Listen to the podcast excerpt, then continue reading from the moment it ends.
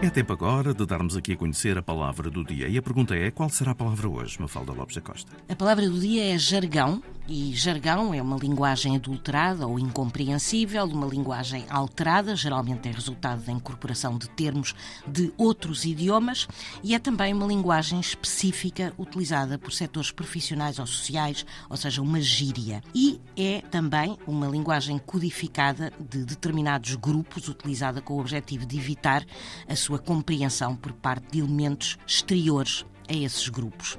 O termo jargão vem do provençal antigo, da palavra gergons, que remete para, exatamente, linguagem incompreensível, difícil. A palavra do dia tem edição de Mafalda Lopes da Costa.